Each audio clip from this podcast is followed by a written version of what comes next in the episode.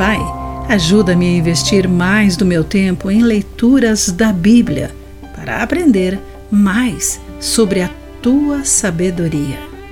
Olá, querido amigo do Pão Diário, muito bem-vindo à nossa mensagem de esperança e encorajamento do dia. Hoje lerei o texto de Cindy Casper com o título Investimentos da Fé. O garoto de 12 anos aguardava ansioso a abertura dos presentes.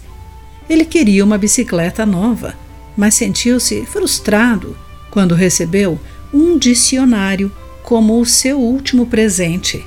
Na primeira página ele leu: Para Carlos, de seus pais, 1958. Com amor e grandes esperanças para o seu melhor na escola.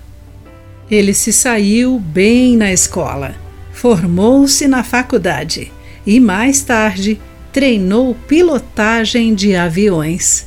Ele cumpriu o seu desejo de compartilhar sobre Jesus e ajudar os necessitados. E cerca de 60 anos após receber tal presente, ele compartilhou o desgastado dicionário com seus netos.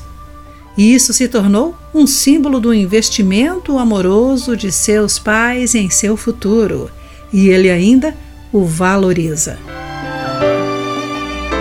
É grato pelo investimento que seus pais fizeram na edificação de sua fé, ensinando-o sobre Deus e a Bíblia.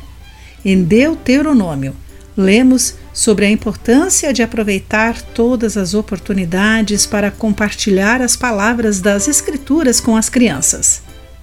Ensinem-nas a seus filhos. Conversem a respeito delas quando estiverem em casa e quando estiverem caminhando, quando se deitarem e quando se levantarem. Para Carlos, os valores eternos que aprendeu frutificaram numa vida de serviço para o seu Salvador. Deus é quem nos capacita e Ele sabe o quanto o nosso investimento no crescimento espiritual de alguém renderá.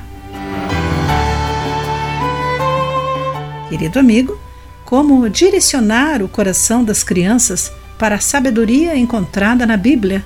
Pense nisso. Aqui foi Clarice Fogaça com a mensagem do dia.